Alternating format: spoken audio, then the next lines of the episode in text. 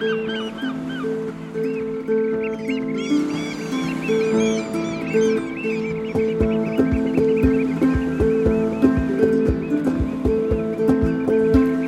Savez-vous que la Méditerranée abrite une espèce de plante au rôle aussi important que la forêt amazonienne pour la Terre? Son nom, la Posidonie, le poumon de la Méditerranée comme on l'appelle. Il est pourtant détruit depuis des décennies. 10% de sa surface a disparu en 50 ans en France, 34% sur l'ensemble du bassin méditerranéen. Et dans les sites les plus fréquentés en France, c'est même 30% ces 5 dernières années, malgré la protection que la réglementation lui offre. Alors que faire pour stopper cette hémorragie invisible? C'est justement l'objet de cette épisode des Blue Panda Talk, les podcasts du WWF France pour parler de la biodiversité méditerranéenne. Pour approfondir ce sujet, je suis avec Pierre Descamps, biologiste marin, plongeur professionnel et président d'Andromède Océanologie, le commissaire général Thierry Duchesne, adjoint du préfet maritime de la Méditerranée pour l'action de l'État en mer, et enfin Catherine Piante, chargée de programme Air Marine Protégée au sein du WWF France. Alors nous sommes actuellement à Marseille, on est juste à côté du Mucem, à bord du Blue Panda, le voilier emblématique du WWF qui sillonne d'ordinaire la Méditerranée pour des expéditions marines. Alors cette fois, on reste à quai, on ne prend pas de large, mais pour autant, on vous embarque avec nous.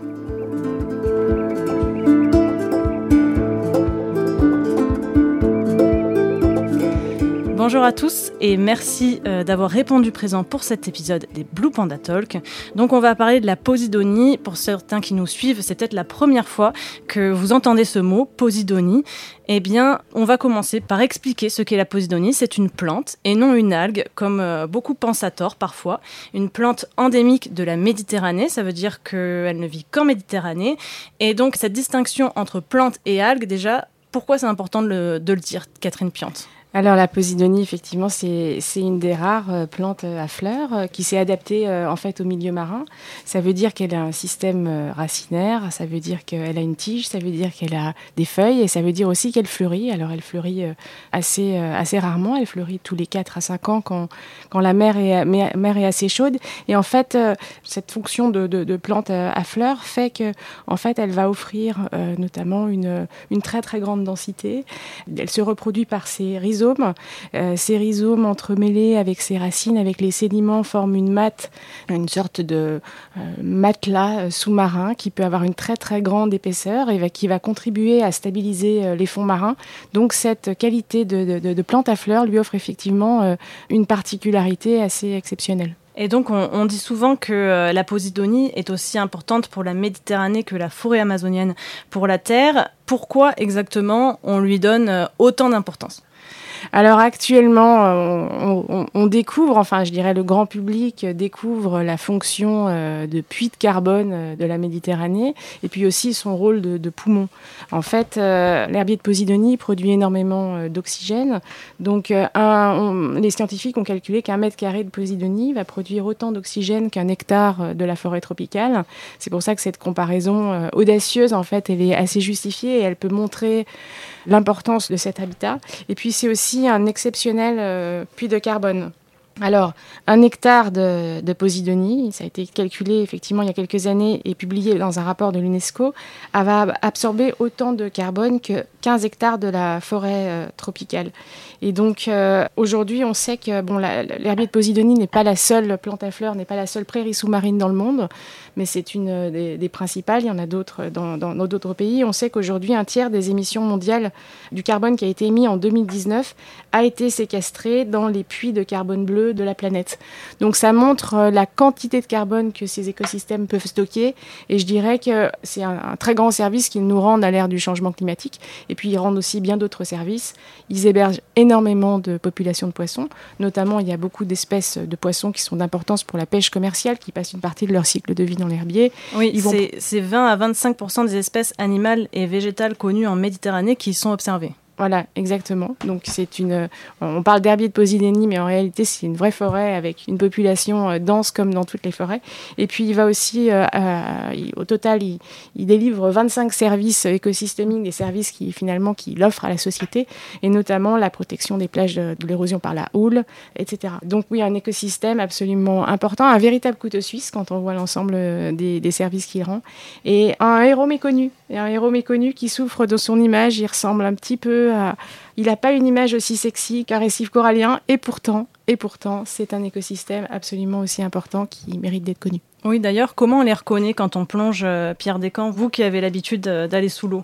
Oh bah, L'herbier de Posidonie en Méditerranée, c'est immanquable, hein. c'est une vraie petite forêt. J'ai tendance à, utiliser l'expression de forêt de bonsaï en fait, parce que c'est une plante qui est finalement assez discrète par ses tiges. C'est des petites tiges rampantes, des rhizomes avec des grandes feuilles qui peuvent faire un mètre, un mètre vingt, des feuilles vertes rubanés, mais c'est vraiment des tout petits bonsaïs qui poussent les, uns à côté des autres et qui peuvent euh, atteindre des âges vraiment très très importants, hein, des, dizaines de milliers d'années pour certains herbiers. Donc c'est un paysage emblématique de la Méditerranée, ces forêts ondoyantes de Posidonie euh, sur lesquelles on va trouver énormément de poissons, en tout cas dans les zones qui sont peu pêchées. Dans les zones qui sont pêchées, on a vraiment euh, parfois l'impression que ce sont des déserts, mais pas du tout. Dans les zones un petit peu éloignées ou protégées, par exemple les herbiers de de la côte est du Cap Corse, on va avoir des animaux euh, fabuleux, des gros animaux, des grosses raies, des anges de mer, beaucoup de prédateurs, euh, des poissons qui font leur nid euh, dans les intermates, c'est-à-dire dans les trous de, sable qu'il y a au milieu de l'herbier. Donc vraiment, c'est un, paysage, c'est un univers qui est vraiment à découvrir. Il faut, s'y mettre. Vraiment, il y a des rencontres fabuleuses à faire de biodiversité, puisque c'est le thème aussi du moment, euh, un réservoir de biodiversité énorme. Et vous parlez du Cap Corse, c'est en Corse justement qu'on retrouve le plus de Posidonie en Méditerranée, 66,2% de la surface des herbiers. Ensuite, c'est le long de la région Provence-Alpes-Côte d'Azur qu'on en trouve le plus, 33,5%. On en trouve un petit peu aussi en Occitanie. Alors, cette localisation des herbiers, comment ça s'explique? Est-ce que c'est la température de l'eau qui fait qu'on en trouve plus à un endroit qu'à un autre? Comment expliquer cette localisation euh, des herbiers? Alors Pierre pourra peut-être compléter, mais en tout cas ce que je peux dire c'est qu'effectivement pour euh, vivre heureux, l'herbier a besoin d'un certain nombre de paramètres. Donc un des premiers paramètres c'est euh, la transparence de l'eau. C'est une plante à fleurs, donc il a besoin de faire sa photosynthèse, il a besoin de capter la lumière. Et donc effectivement, en Corse, on, trouve une eau absolument euh, limpide qui aide à son développement. Après, euh, je pense qu'en région PACA, probablement à l'origine, était beaucoup plus important qu'aujourd'hui. La région PACA, euh, comme toute la côte méditerranéenne, a été énormément, je dirais, artificialisée. On a construit beaucoup de ports. Il y a en, Méditerranée française un port tous les 14 km. Donc on a construit des digues. à Marseille, à, l'origine, il y avait un, herbier euh, absolument magnifique hein, qui a été quand même euh, détruit euh, au cours des décennies par l'avancée de la ville. Donc je pense que bon, pour la région PACA, la deuxième raison, c'est cette urbanisation qui a joué. Et puis en, Occitanie, il y a le panache du Rhône qui amène beaucoup de turbidité. Donc c'est-à-dire qui dit turbidité dit une certaine opacité de l'eau, des matières en suspension qui ne sont pas du tout favorables à, la poussée de, l'herbier. Pierre, je ne sais pas si tu veux compléter ce panorama. Non, tu as tout à fait, raison. Euh, l'herbier n'aime pas les eaux douces non plus, donc évidemment les panaches des grands fleuves ou l'embouchure des fleuves, euh, on va pas avoir euh, d'herbier de Posidonie.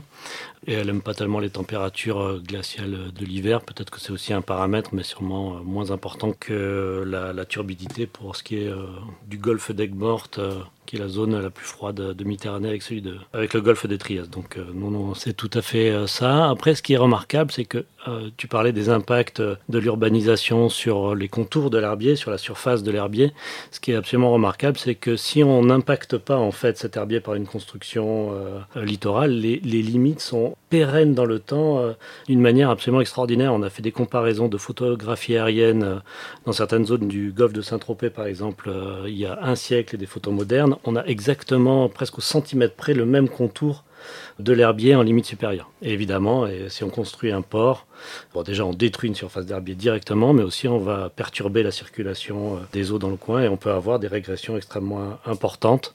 L'herbier est à la fois résistant et fragile, mais quand on dépasse un certain niveau de pression, d'impact, on peut avoir des régressions massives et très rapides. Et ces aménagements côtiers, cette artificialisation dont vous parlez, c'est une des raisons qui explique la perte de surface euh, des herbiers. On le disait en introduction, 10% de leur surface perdue durant les 50 dernières années, même 30% en 5 ans dans certains endroits très fréquentés euh, de Méditerranée. Je prends l'exemple euh, de Golfe-Juan. Entre 2006 et 2018, c'est 220 hectares d'herbiers qui ont été détruits, soit l'équivalent de près de 320 terrains de football. Qu'est-ce qui impacte le plus au final les herbiers? Est-ce que c'est l'artificialisation? Est-ce que c'est le mouillage des bateaux? Est-ce qu'on on le sait? En fait, dans le temps, euh, les, choses euh, ont été un petit peu différentes. Effectivement, à l'époque où il y a eu beaucoup d'urbanisation, on peut dire qu'il y a eu une destruction directe et euh, irrémédiable et rapide d'une certaine surface d'herbier pour construire les ports de la Côte d'Azur, etc. Après, il y a eu le problème de la qualité de l'eau des eaux côtières. Et ça, ça a été quand même assez bien réglé en construisant des stations d'épuration, etc. On a réussi à améliorer la qualité de l'eau de nos eaux côtières et puis la transparence de ces eaux. Donc, on a stoppé une régression de l'herbier qui se faisait en limite inférieure, c'est-à-dire sur la zone profonde de l'herbier qui avait beaucoup régressé du fait de cette eau de mauvaise qualité. Quand on a réussi à épurer les eaux, euh, on a stoppé cette euh, régression-là. Et puis, plus récemment, il y a eu un autre impact euh, considérable, massif, rapide sur ces, euh, disons, 10, 15 dernières années, même si c'est un problème qui est connu depuis plus longtemps, c'est le mouillage euh, des bateaux, et en particulier des, grands bateaux, qui euh, ont labouré tous nos golfs, golfe de Saint-Hospice, golfe de Saint-Tropez, golfe Juan, Antibes, mais aussi de plus en plus les golfs en Corse. Calvi, etc. Ces zones ont été impactées dans les 10-15 dernières années de manière extrêmement alarmante. Et, ça, c'est l'impact, disons, le, plus récent qui est porté sur l'herbier. Et ça se voit d'ailleurs, euh, quand on plonge, on voit euh, l'impact des encres sur les herbiers? Alors, ah, on le voit parfaitement dans les zones de mouillage. On va avoir, selon le niveau d'impact, d'abord des tranchées dans l'herbier. Et puis ces tranchées vont se croiser, etc. Donc on va se retrouver avec des îlots d'herbier euh, sur une grande tâche d'herbier mort. Et puis si l'impact se poursuit très intense, on va avoir plus que de la matte morte. Et ça, on peut observer ça en quelques années en 10 ans dans le, dans le golfe de Juan, on a observé des zones qui avaient régressé euh, quasiment à 100%. Oui, je voulais compléter ce que disait Pierre pour expliquer qu'en fait, euh, ces problèmes qu'on rencontre en, Méditerranée, c'est important aussi de, voir qu'en Méditerranée française, hein, qu'ils affectent euh, l'ensemble des pays du, pourtour méditerranéen. L'herbier de Posidonie, il faut imaginer que ça fait comme une ceinture euh, très fine qui quasiment, en fait, sur une toute petite largeur, fait le tour de la Méditerranée, à part dans quelques régions et quelques endroits. Et en fait, cette évolution des pressions que décrit Pierre, on la retrouve dans d'autres pays méditerranéens, notamment les pays européens, qui sont souvent les pays les plus touristiques parce qu'ils sont dotés euh, d'énormément d'îles, la Grèce, la Croatie, etc. Donc ils sont très attractifs pour la plaisance. Et dans ces pays-là, euh, la réglementation européenne fait que les problèmes de, pollution des eaux ont été plus ou moins réglés. Mais à l'extérieur de ces pays-là, il y a encore un certain nombre de pays qui souffrent d'un impact sur l'herbier qui vient par exemple de la pollution. Je pense à la Tunisie qui a le plus bel herbier de la Méditerranée. C'est un herbier absolument gigantesque qui couvre les fonds de ce qu'on appelle le golfe de Gabès et qui est absolument euh, énorme et qui souffre beaucoup de la pression de pêche, de l'impact de la pêche euh, des pêcheurs qui peuvent s'ancrer sur, euh, sur l'herbier, mais aussi de la pollution avec d'énormes usines en zone côtière qui rejettent encore parfois leur rejet en mer et qui viennent donc vraiment blesser cet herbier important.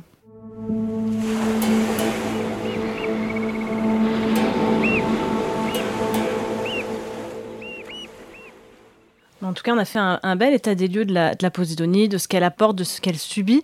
Avant de poursuivre, j'aimerais vous faire écouter un extrait de reportage. On l'écoute et on en parle juste après.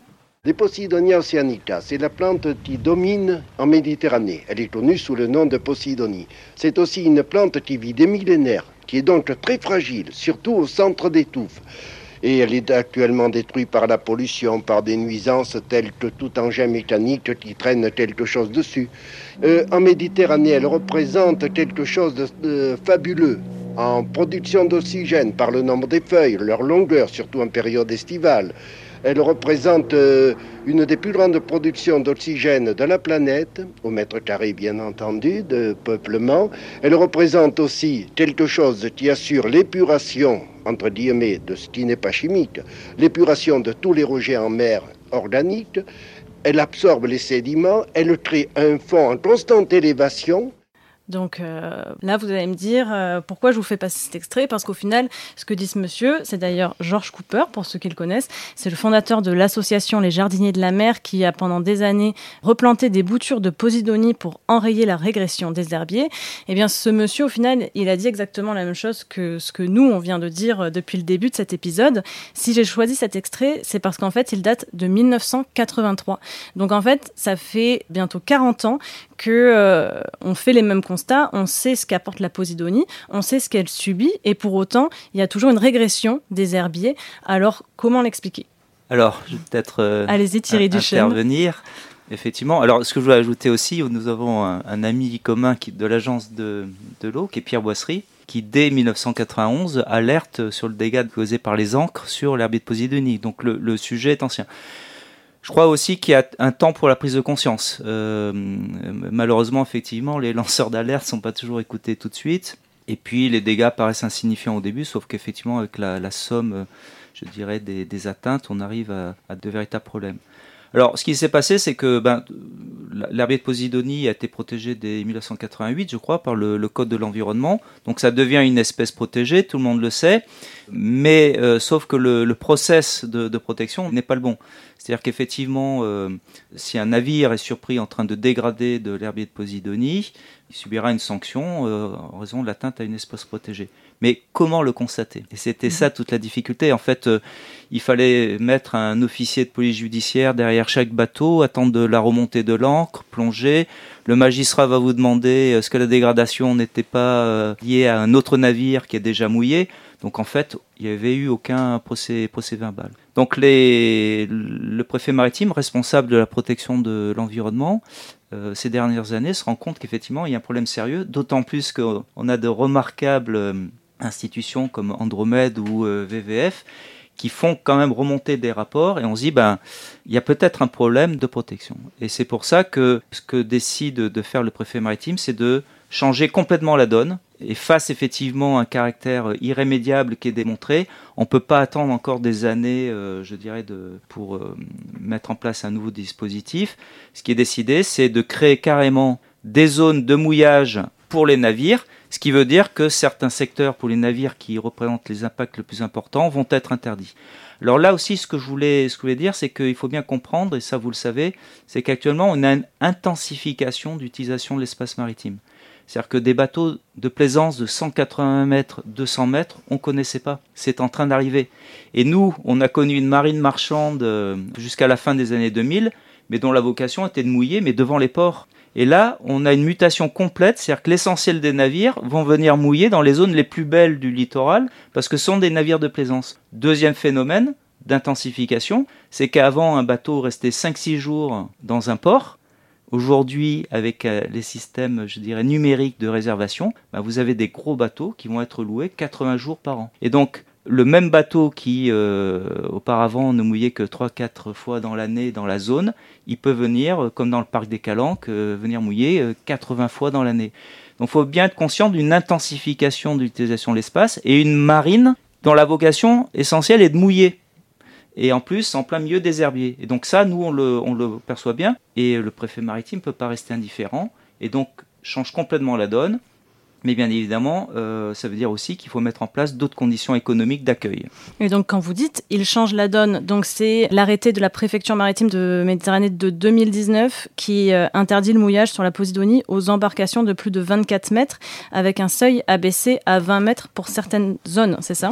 Tout à fait. Alors, ce seuil de 20 mètres, en fait, on a gardé des conditions historiques. Dans des aires marines protégées, il y avait déjà, euh, comme la, la, Côte Bleue à Marseille ou euh, Beaulieu, il y avait déjà une réglementation qui concernait les bateaux de 20 mètres. Alors, plutôt que de tout perturber, on les a gardés, mais essentiellement, c'est les bateaux de plus euh, de 24 mètres qui, effectivement, vont faire l'objet d'une réglementation. Et on peut dire qu'il y a la, une sorte de déclaration, certains étaient là, aux ambiers, où, euh, je dirais, euh, euh, scientifiques, environnementalistes, responsables de l'État vont dire, bon ben, maintenant, on change la donne et on rentre effectivement dans une protection meilleure. Mais cette protection meilleure, le, paradoxe, c'est qu'elle est aussi source de développement économique, quoi qu'on en dise. Aujourd'hui, nous, ce qu'on constate, c'est que les zones les plus protégées attirent le plus. Allons en parler au parc de Port-Cros ou au parc des Calanques plus une zone est protégée, paradoxalement, plus elle attire. Donc, euh, je dirais, euh, bonne réglementation euh, de l'environnement ne signifie pas départ de tous les navires et, et désert touristique. Au contraire, le problème, c'est que c'est l'inverse. Donc ce qui fera, je dirais, euh, je dirais la, vie de notre humanité demain, c'est évidemment la protection de l'environnement, mais ce sera aussi le, le, succès des activités économiques. Personne ne va dans des décharges et dans des zones polluées. Mais euh, pour en revenir sur ce seuil de 24 mètres ou 20 mètres, est-ce que c'est suffisant que cette interdiction concerne que ces bateaux-là? Parce qu'au final, il y a énormément de bateaux de petite plaisance qui sont plus petits que ces 20 mètres et ces 24 mètres. Alors, euh, est-ce que ça suffit pour avoir vraiment de l'impact? Excellente remarque, effectivement. Le code de l'environnement s'applique à tous les navires. Sauf que là, on est, je dirais, dans un programme crash. Il a fallu agir très vite et les scientifiques nous ont démontré que ce sont surtout les gros navires, parce qu'on parle de l'encre, mais on oublie complètement la chaîne qui est tout aussi catastrophique, avec en plus votre bateau euh, vous dire, la grande plaisance peut vous dire certains, mais parce qu'aujourd'hui ils ont bien compris, il y a une belle évolution, mais vous avez des capitaines de navires, ils vous disent, nous, on, nous sommes des professionnels, nous savons parfaitement mouiller, etc. Oui, sauf que quand le vent tourne, votre chaîne, elle va tout arracher sur la giration du, du navire. Donc, c'est pas une affaire effectivement de bien savoir utiliser. Il y a forcément des, des conséquences.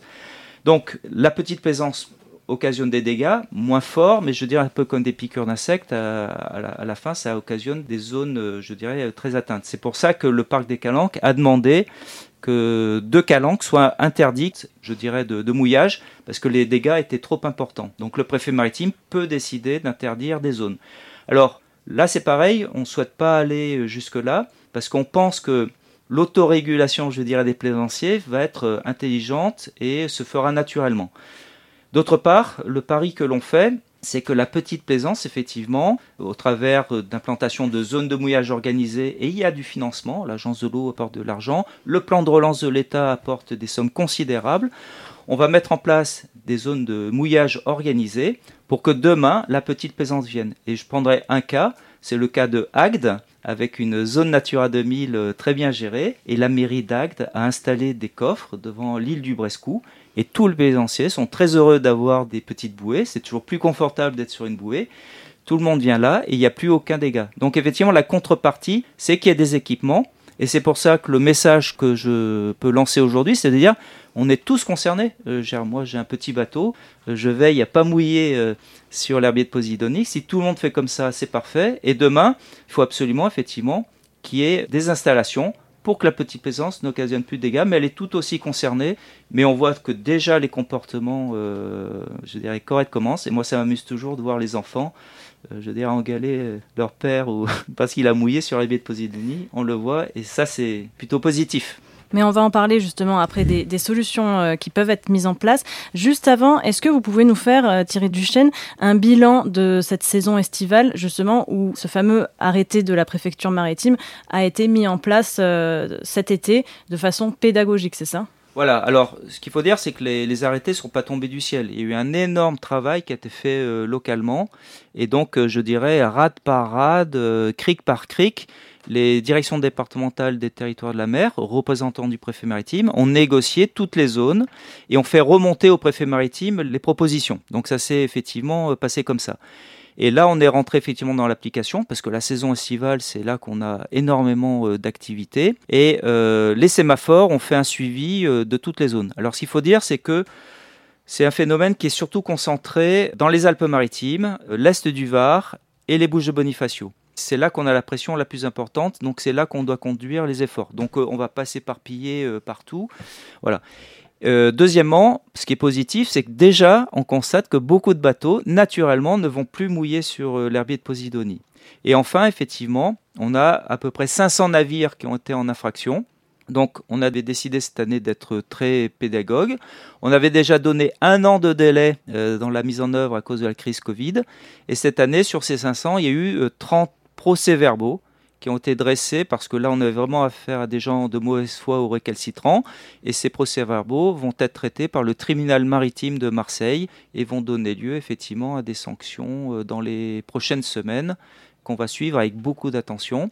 Et l'année prochaine effectivement on sera un petit peu plus sévère parce que d'une part des installations ont été mises en place et d'autre part maintenant les gens commencent à bien connaître le sujet. La Posidonie on en parle beaucoup grâce à l'action de vous tous. Exactement, on ne pourra plus dire qu'on ne savait pas.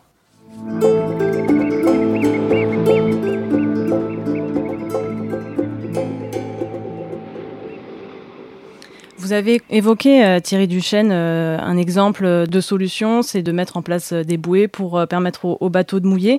Il y a d'autres aussi choses qui peuvent être faites pour protéger la Posidonie. Andromède Océanologie, donc la société que vous présidez, Pierre Descamps, avec l'agence de l'eau Rhône-Méditerranée Corse, vous avez notamment développé une application Donia. Est-ce que vous pouvez nous en parler un petit peu? Oui, c'est un projet euh, ancien pour nous. Enfin, disons qu'on a commencé à penser en 2009. Euh, les smartphones n'existaient pas encore. On se demandait, euh, on avait fait les cartographies des herbiers, on, on, avait vu les impacts déjà, et on s'était dit, mais comment on pourrait mettre cette information à disposition des plaisanciers, des pêcheurs, des plongeurs? Et on n'avait pas la solution parce qu'il n'y avait pas un outil cartographique simple. Et puis euh, les iPhones, les smartphones sont arrivés. Et là, on s'est dit, bah voilà, on a notre support. Donc on a développé une, petite application. Maintenant, ça paraît tellement naturel cartographique qui permet à tout à chacun euh, gratuitement d'avoir euh, la cartographie des herbiers et la nature du fond sous son bateau. Donc c'est extrêmement simple d'utilisation. Quand je me promène en mer, j'ai mon bateau et puis je sais si je suis sur du sable, de l'herbier, et je vais même pouvoir aller peut-être aller chercher la petite tache de sable dans l'herbier que j'aurais pas vue euh, en arrivant dans la baie parce qu'elle est à 300 mètres et que j'ai pas cette euh, visibilité là. Et donc euh, voilà, c'est un petit outil euh, numérique euh, très simple qui marche bien. On a, je crois qu'on double tous les ans notre nombre d'utilisateurs. On doit avoir 30 ou 40 000 bateaux qui utilisent l'application pour faire des mouillages vertueux, donc dans les taches de sable ou, ou dans l'herbier mort, mais en tout cas qui font attention à ne pas mouiller dans l'herbier. Et est-ce qu'il existe aussi des encres moins destructrices que d'autres ou des kits pour euh, adapter son encre et faire en sorte qu'elle soit moins destructrice? Est-ce que ça, ça existe? Alors il y a l'encre, mais aussi la chaîne. C'est un, peu ça le, un peu ça le sujet. Alors évidemment, euh, oui, il y, a, il y, a, des systèmes qui s'appellent stop encre. Donc déjà là, c'est un énorme progrès. Alors ça peut être important parce que n'oublions pas une chose aussi, c'est que la sécurité de la navigation prime. Donc le jour où vous êtes pris dans la tempête, etc., on vous interdira pas de mouiller à l'abri d'un cap parce qu'il y a euh, un herbier de Posidonie. Et à ce moment-là, effectivement, au pire, avoir une encre qui euh, permet d'occasionner le moins de dégâts est une très bonne chose. Mais là, je pense que pour les industriels, effectivement, il y a un vrai travail euh, de réflexion. Il y a certaines sociétés qui travaillent là-dessus, c'est important. Je voulais revenir sur la cartographie, ça c'est très important. Donc le travail fait par Andromède avec Donia est remarquable. Mais euh, je voulais aussi souligner euh, que aujourd'hui, avec cette réglementation qui apparaît de plus en plus, c'est vraiment important que tout le monde navigue avec des cartes CHOM. Et c'est vrai que le numérique nous aide pour ça. Aujourd'hui, on avait on n'a plus les grandes cartes papier sur son petit bateau. Donc, avoir une tablette avec la carte du service hydrographique océanographique de la marine à jour, c'est parfait parce qu'on a une réglementation qui est de plus en plus importante. Et l'exemple qu'on a eu, c'est un cas particulier. Vous savez qu'on a eu des bateaux qui naviguaient au milieu des zones d'écopage des Canadaires euh, cet été.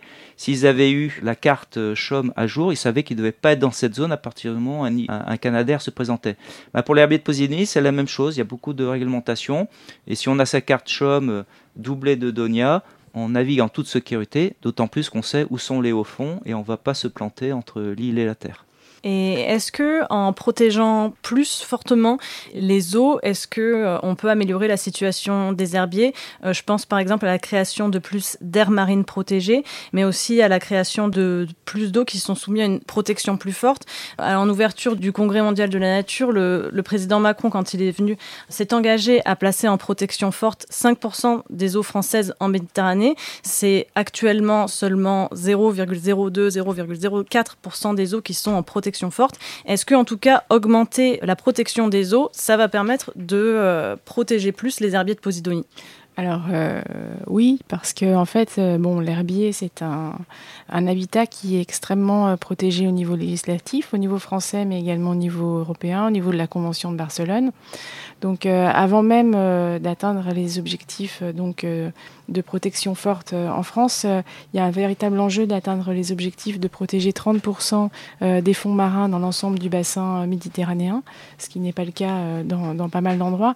Et vraiment, l'ambition de la Convention de Barcelone et de la Commission européenne, c'est qu'effectivement, dans les nouvelles aires marines protégées qui vont être créées, on continue à protéger de façon extrêmement active l'herbier de Posidonie. Donc oui, ça va contribuer. Et effectivement, les protections fortes peuvent tout à fait concerner l'herbier de Posidonie, au même titre que d'autres habitats comme les habitats rocheux. Donc oui, c'est une dynamique qui va aider dans les dix années à venir à, également renforcer les dispositifs de protection. Je dirais effectivement que c'est tout à fait intéressant, bien évidemment. Mais n'oublions pas aussi qu'en Méditerranée, nous avons désormais 85% de la mer territoriale classée dans une catégorie d'air marine protégée. Donc, au-delà de cette zone de protection forte, ce qu'il faut donner aussi, c'est du contenu à ces aires marines.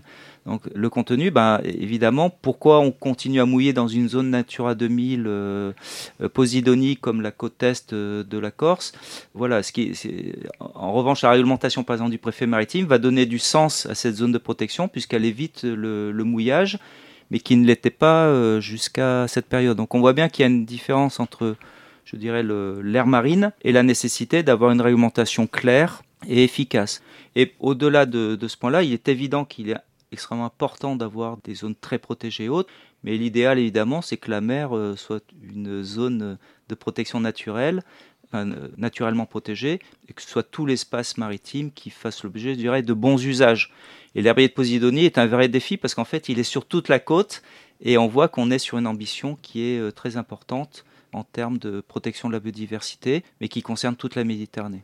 Et vous le disiez, de bons usages, c'est vrai que c'est aussi une question de civisme, que chacun euh, fasse attention à son impact en fait sur la Posidonie. Et c'est vrai que ce serait déjà euh, un bon point que chacun, euh, à son échelle, fasse en sorte d'avoir un impact le moins important sur les herbiers. Eh bien, merci à tous les trois d'être venus sur le Blue Panda pour participer à cette émission. Les Blue Panda Talks, je le rappelle, ce sont des podcasts créés par le WWF France et cofinancés par l'Agence française de développement. Merci à tous de nous avoir suivis. Vous pouvez retrouver plus d'informations sur le site www.wwf.fr et sur les réseaux sociaux du WWF France.